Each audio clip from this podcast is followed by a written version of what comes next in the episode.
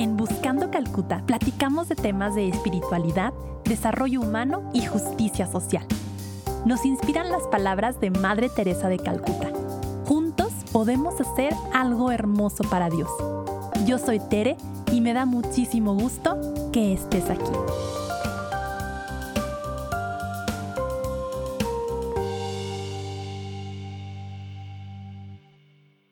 Bienvenidas y bienvenidos a un capítulo especial de Buscando Calcuta.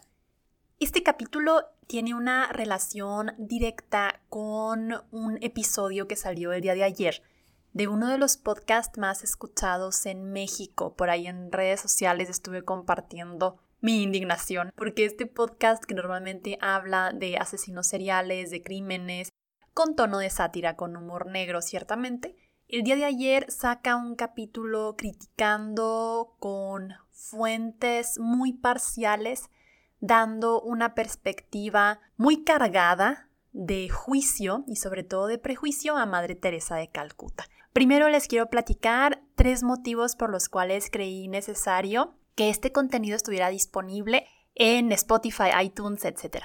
El primero creo importante que si hay una perspectiva, sobre todo tan parcial como esta del podcast de Leyendas Legendarias del día de ayer, sobre un tema y una perspectiva lejana, una perspectiva que habla con fuentes secundarias, con opiniones de personas que no se conocen directamente, me parece muy válido y muy justo que también existan otros contenidos que hablen de una perspectiva distinta, más cercana con lo positivo y lo negativo que eso tiene, que en un momento voy a esa parte, pero sí creo importante que haya diferentes ángulos desde los cuales podemos ver un aspecto o una institución, en este caso el trabajo de las misioneras de la caridad. Y eh, también lo hago, razón número dos, para que si tú, tu esposo, tu amiga, tu papá escucharon el capítulo o no lo escucharon, pero tienen dudas sobre la obra de Madre Teresa, que puedan encontrar aquí argumentos puntuales con los cuales poder formar un criterio propio. Y la tercera razón por la cual hago esto, y tal vez la más poderosa, porque es una especie de catarsis. Entonces, eh, yo estoy súper consciente, me ha encantado esta reflexión desde, desde siempre y sobre todo ayer y hoy que personas que admiro mucho y, platicando de este tema me, me han compartido que hay personas y hay obras que, parafraseando al padre Bicho, se defienden por sí solas, existen por sí mismas. Y así como no defendemos a Dios, no hacemos apologética. Yo creo que ese es un concepto que tenemos que irnos quitando como de la mente, esto de defender la espada desenvainada. Sí creo que se necesitan testigos, sí creo que se necesitan puntos de vista distintos para que quienes conocen el tema desde más lejos puedan tener otras opciones para formar su criterio propio. Entonces, Reitero, estoy convencida que Madre Teresa no necesita defensores, que muchas de las cosas por las cuales nos desgarramos las vestiduras no necesitan apología, pero sí sirve una perspectiva de alguien que ha sido testigo, o testiga, como diría Josefina Vázquez Mota hace unos años. Y antes de dar argumentos, quiero hacer tres aclaraciones. La primera, mi perspectiva sobre Madre Teresa y las misioneras de la caridad es una perspectiva muy cercana. En la universidad una de mis teorías favoritas de ciencias sociales fue la teoría de la perspectiva, en la cual podemos nosotros analizar las fuentes y las opiniones que leemos o que escuchamos, qué origen tienen, qué propósito, qué valor y qué limitantes. Entonces, el origen de mi perspectiva es una experiencia directa. Yo lo que les voy a platicar no lo leí, no me lo platicaron, yo lo vi. Esto tiene cosas positivas porque es información de primera mano y es, una experiencia cercana, pero tiene cosas negativas y aquí es donde entra la teoría de la perspectiva porque estoy muy cerca y por lo tanto me duele. De lo que estoy hablando es algo muy íntimo, muy personal y claro que mi perspectiva va a estar cargada de emoción. Entonces, sin preámbulo, te lo digo tal cual, mi perspectiva es una perspectiva cercana y que por lo mismo como me duele, vas a ver entremezclada aquí mi, emoción. Ahora, decimos esto mucho en, una de las materias más básicas de, de la prepa, en donde enseño. No hay perspectivas buenas y malas. Y no es como que alguien pueda hablar diciendo yo no tengo perspectiva alguna, yo soy 100% neutral.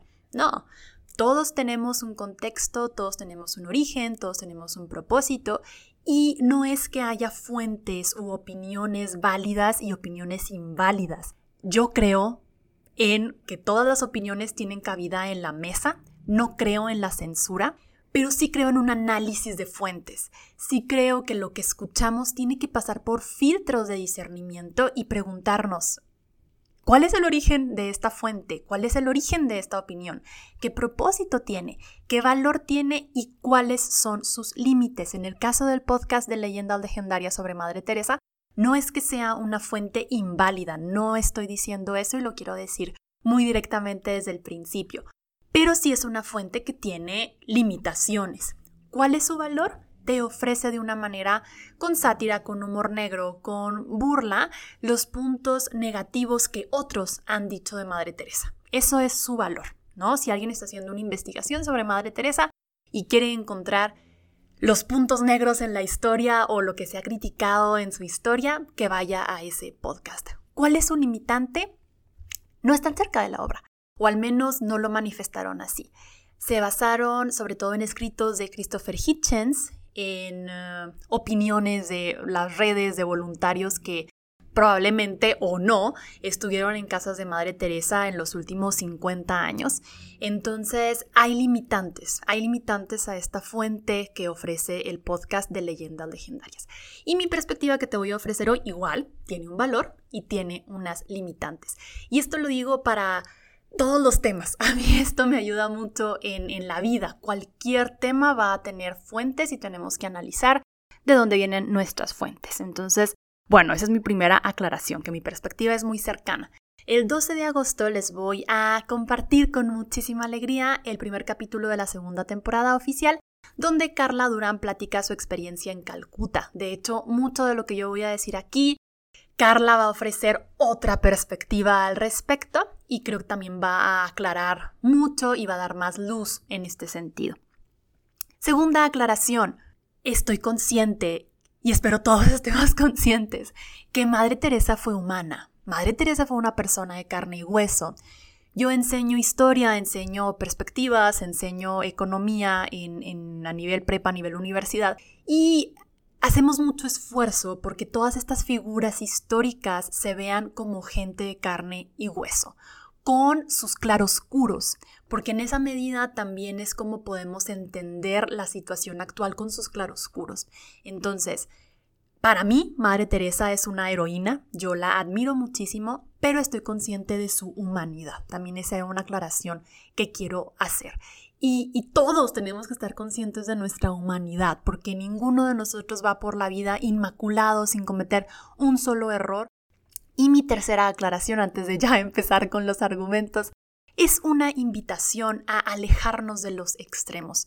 Lo he dicho antes, me encanta la gente puente, me encanta la gente que hace un esfuerzo por alejarse de las etiquetas.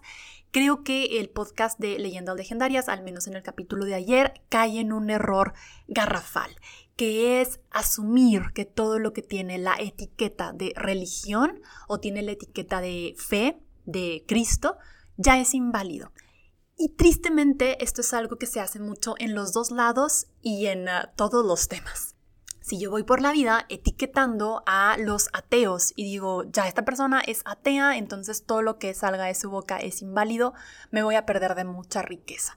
Ciertamente en el capítulo de ayer lo dicen muchas veces y, y, personas que sí escuchan más este podcast me han dicho que a lo largo de, otros capítulos si hay un ataque frontal a la religión. Tendrán sus motivos, volvemos a lo mismo, todas las opiniones tienen un origen, de algún contexto están ellos partiendo, pero los invito y nos invito a que no caigamos en estos absolutos, que no caigamos en la tentación de querer creer que el mundo es tan sencillo como nuestros prejuicios nos lo dictan y no creer que tenemos todas las respuestas simplemente cuando sabemos que una persona es una persona de fe o es una persona atea. Ahora sí, voy a enfocarme en tres argumentos que ellos utilizan a lo largo del programa para criticar a Madre Teresa. El primero, comentan que Madre Teresa hace una glorificación del sufrimiento, que es como si fuera una especie de masoquista, que busca que la gente sufra, que sus hermanas sufran, y, como si fuera el sufrimiento un, camino hacia la santidad o hacia el cielo. Y luego se van incluso más allá y eh, empiezan a decir que las condiciones salubres, las condiciones sanitarias de las casas en donde se atiende a los más pobres entre los pobres, no son condiciones aptas y no son condiciones dignas. Aquí mi primer punto es, tal cual, Madre Teresa, de lo que yo he visto en estos últimos 10 años en casas en India y en México, las misioneras de la caridad se esfuerzan porque todas las personas que viven en sus casas estén felices y estén muy bien atendidos. ¿Qué vi yo en Estado de México? ¿Qué vi yo en Ciudad de México y qué vi en Calcuta? Vi terapeutas pagados yendo a hacer terapias con los niños, las niñas con discapacidad que viven ahí en el convento con las misioneras de la caridad, que vi personas pagadas que van a auxiliar en la labor de dar de comer con una paciencia extraordinaria. Vi a las misioneras con muchísima delicadeza y mucha generosidad, bañando con todos los cuidados. En el podcast utilizan estas imágenes muy burdas y muy falsas que al menos otra vez de lo que yo te puedo contar que yo vi son mentira. No hay tal de falta de higiene. Al contrario, he estado en hospitales, he estado en otro tipo de asociaciones de beneficencia. Cada quien hace lo mejor que puede con lo que tiene, pero si yo estuviera en una situación de vulnerabilidad, yo quisiera estar en una casa de Madre Teresa, por las condiciones de dignidad con las cuales se tratan a los enfermos, por la higiene que se maneja, por la salubridad, por el apego a las leyes, por, por en sí toda todo el cuidado integral que se da a la persona. Entonces, eso quiero que quede bien claro. Las casas de las misioneras de la caridad son casas de todo a todo, que ellas encuentran personas de bien que quieren aportar recursos para la causa porque no estamos hablando de un programa de gobierno. También creo que los críticos ahí se pierden mucho. Ok, podemos criticar los programas de gobierno porque estamos aportando impuestos, pero pocos aportan a las misioneras de la caridad. Entonces ellas hacen rendir dinero privado, recursos de caridad ahora sí, para dar condiciones dignas a los más pobres de entre los pobres. Y estamos hablando que por cada casa hay más o menos entre 40 o 50 personas y, lo decía Carla muy bonito, muchas de las casas son como una especie de villa. No se imaginen que están todos amontonados. Son casas muy bien construidas con todos los accesos, con todos los señalamientos para en caso de una emergencia. Y aquí yo les puedo contar lo que yo he visto, pero si alguien quiere después de esta pandemia visitar una de las casas de Madre Teresa, que no por qué abrirnos la puerta porque son sus casas, pero lo hacen, nos abren las puertas de su hogar, nos abren las puertas de, de su trabajo y con sus propios ojos podrían ver que todo esto de que sí, que la gente sufra, que no hay que darles de comer, no hay que darles medicina, cosas tremendas que dicen en ese podcast, son una mentira. Segundo argumento que utilizan, y este yo creo que es de los más chocantes. Argumentan que la Madre Teresa tenía una vara distinta para medirse a sí misma y medir a las misioneras, a sus hermanas y medir a los pobres. Nada más alejado de la realidad. Esto no sé ni cómo sostienen este argumento. En Calcuta, el cuarto de la Madre Teresa es un cuartito diminuto con toda la sencillez, con lo necesario, sí, una cama, un escritorio, un armario, pero súper sencillo. Madre Teresa, al igual que el resto de las misioneras de la caridad, poseía dos saris. ¿Por qué? No por esto de, ay, masoquismo, sino porque viven, abrazan la sencillez, abrazan esta idea de que no vamos a tener una vida materialista. En el podcast dicen algo terrible, la comparan con, con esta imagen de los Whitesicans, esta imagen de los que ayudan desde el privilegio. Amigos y amigas, si alguien ayuda de forma horizontal, si alguien se despoja de su privilegio para vivir con los pobres, comer con los pobres, dormir con los pobres, son las misioneras de la caridad.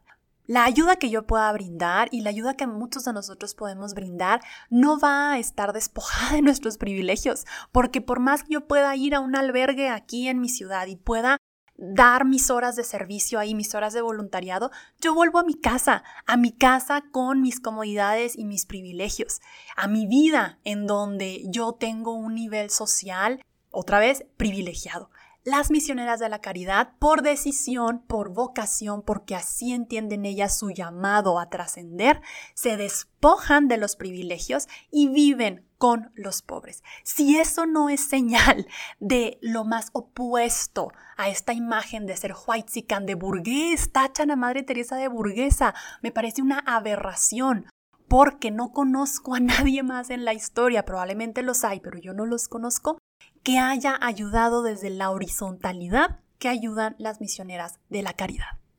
He dicho.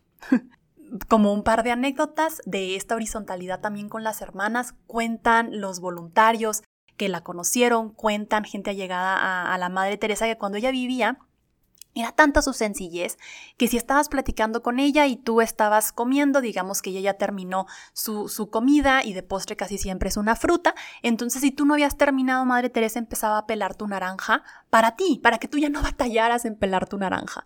Si había que destapar baños, Madre Teresa era la primera que lo hacía.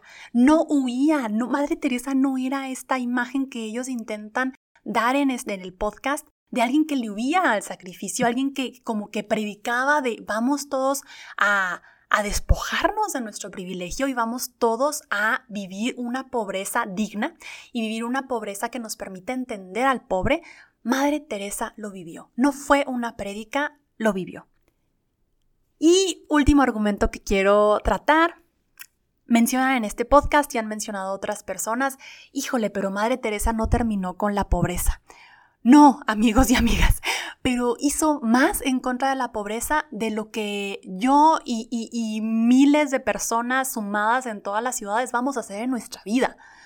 Madre Teresa decía esta frase que me encanta, lo que yo hago tú no lo puedes hacer, lo que tú haces yo no lo puedo hacer. Juntos podemos hacer algo hermoso para Dios. Si tú eres político, estás metido en la política, puedes crear políticas humanas, políticas compasivas. Madre Teresa no era una política, Madre Teresa no podía hacerlo todo, pues si no estamos hablando de que fuera una diosa. Y este argumento me parece sobre todo tan cruel y tan ilógico, porque estos conductores, al menos desde lo que dejan entrever, no quiero asumir, pero la verdad estaría muy complicado que ellos vivieran una vida de tal horizontalidad y de tal ayuda y tal compasión con la pobreza como Madre Teresa. Entonces, qué ilógico que si yo ni siquiera reciclo, me pongo a hablar una hora y media sobre todo lo mal que hace Greenpeace. ¿Con qué cara? O si yo ni siquiera sé dar primeros auxilios, pero critico a la Cruz Roja. ¿Cómo puedo hacer eso? Si yo ni siquiera sé lo que son los derechos humanos y grabo un podcast usando mi plataforma, que tristemente la de ellos tiene muchos seguidores, y critico a Amnistía Internacional, ¿cómo me atrevo? ¿Cómo nos atrevemos a criticar a quien está haciendo algo en contra de la pobreza y cruzarnos de brazos desde nuestro celular último modelo, desde nuestros cuartos con aire acondicionado, desde el privilegio que tenemos todos los que podemos usar nuestro tiempo para estar frente a un micrófono y decir, no hizo suficiente. Si no dedico mi vida, dedicar la vida a los pobres, no tengo el derecho a criticar a quien sí lo hace. Reitero, no estoy a favor de la censura si en afán de entretenimiento, si en afán de generar polémica, si en afán de, de, predicar lo que desde su contexto tiene sentido, estos hombres conductores decidieron hacer este programa tan burdo y tan prejuicioso, ok, pero mínimo tengo que conocer lo que critico. No puedo yo fundamentar mi opinión en fuentes secundarias totalmente parciales y así construir una historia que comparto a miles de personas. Eso no me parece justo y no me parece válido. Que, que, hayan usado casuística, que hayan usado opiniones simplemente subjetivas para justificar su argumentación. Y para ir cerrando, te voy a contar tres historias, porque yo creo mucho en el poder de las historias. Tres historias de la belleza del paso de las misioneras de la caridad en la vida de quienes hemos estado cerca de ellas. La primera es la historia de Benjamín. Benjamín es un francés joven que conocimos Ale y yo cuando fuimos a Calcuta hace 10 años. Benjamín nació en la India y fue abandonado en una calle de la India. Las misioneras de la caridad se ocupan de él, de bebé, le dan lo que necesita y hacen el proceso de adopción. A veces no dimensionamos todo lo que implica que toda una institución realice de forma tan impecable procesos de adopción. Benjamín es adoptado por una pareja en Francia y él cuando ya tiene, no me acuerdo cuántos años tenía, 20, 25 años, regresa a India con su novia, están haciendo un, viaje conociendo India porque Benjamín quería conocer sus orígenes y quería ayudar como voluntario a los niños que estaban en la situación en la que él estuvo siendo bebé. Benjamín era un hippie, es un hippie, no sé si aún lo sigue haciendo, pero en ese entonces lo era, que vivía con su novia. Las misioneras jamás fueron como que, híjole, nada más que si no eres católico, nada más que si vives con tu novia, no puedes entrar a nuestras casas, no puedes volver a ayudar. Jamás, jamás. Benjamín cuenta cómo su vida cambió de forma positiva a raíz de la intervención de las misioneras de la caridad y cómo ahora él puede ayudar porque ellas lo ayudaron cuando era bebé. El padre Bicho mencionó esta historia en su live de ayer, pero creo que es algo poco conocido y es algo que yo escuché de la encargada de formación de las misioneras de la caridad a nivel América. En el podcast hacen también el intento de poner a Madre Teresa como una fanática que incluso bautizaba a la gente al momento de estar muriendo. Esto es una mentira. Y para tener un argumento tal vez concreto de lo que sí hacía Madre Teresa, Madre Teresa tiene casas por todo Medio Oriente, donde la religión predominante es el Islam. En lugar de decirle a los trabajadores y a la gente que ahí vive con las misioneras que tenían que ir al servicio católico, o si no que no fueran a ningún servicio, Madre Teresa les construye mezquitas, les construye centros de culto para que las personas musulmanas puedan asistir a su culto, aunque no sea la misma celebración religiosa en la que ella cree. Entonces, nada de fanatismos y nada de no estar abierta al diálogo religioso, al contrario. Y te voy a contar para terminar dos historias de aquí de México. La primera es la de Fabián. Fabián es un muchacho con discapacidad física fuerte, pero con capacidad mental para estudiar. Fabián vive en Toluca con las misioneras de la caridad y las misioneras hicieron todo el esfuerzo para que Fabián pudiera asistir a una universidad de mucho prestigio privada a estudiar una licenciatura. Todos los días, además de tener que atender a otros 40 hombres, además de Fabián, las misioneras tenían un horario tal para que Fabián pudiera ir a su escuela, apoyarlo con lo que necesitara, fueran computadora, sus tareas, las actividades extraescolares, etc. Entonces, nada de que aquí no nos importa la persona y, y, apenas si sobreviven en las casas. No, las personas que viven en casas de Madre Teresa de Calcuta son ayudadas a llegar a su plenitud por las misioneras. Hablan mucho de descuido en este podcast, hablan mucho como de negligencia en el cuidado, yo les puedo decir que en este último año que estuve cerca de la casa en Ciudad de México y que, pude ayudar, pude estar ahí muy, muy seguido, había una niña, Andrea, que estaba internada en el hospital y llevaba semanas en el hospital. Ni un solo día Andrea estuvo sola en el hospital. Fuera una misionera, fuera una persona de confianza como alguno de nosotros los voluntarios o alguna de las trabajadoras de ahí del hogar, Andrea tenía compañía porque necesitaba estar en el hospital. Las misioneras sabían que en su casa no tenían lo suficiente para cuidarla y hacían el esfuerzo por además de atender a las otras 50 niñas y las otras ancianas que tenían en esa casa, que Andrea no se sintiera sola. Si eso no es una entrega radical y generosa a los demás, yo no sé qué sea. Y bueno, pues todos tenemos hambre de trascendencia, algunos eh, intentaremos trascender a través de palabras que se las lleve el viento, algunos a través de, como dijo el padre Bicho, podcasts que lucran, porque sí, hay podcasts que lucran, este no, ni muchos otros, pero, pero podcasts que, que crecen con esta, ahora sí, glorificación de la mentira y con alimentar un discurso de odio y un discurso de absolutos y un discurso de, de negar las experiencias de los demás. Y bueno, pues Gracias por llegar hasta aquí. Espero que, que, esto te haya servido, al menos a mí me sirvió de desahogo. Y créeme, para nada es como que, ay, no, no escuchen leyendas legendarias. Adelante. Oro por ellos y espero que encuentren lo que buscan y que tengan esta trascendencia que ellos tanto quieren. Nos vemos el 12 de agosto para ahora sí los capítulos oficiales de la segunda temporada. Los quiero mucho, Dios los bendiga, bye bye.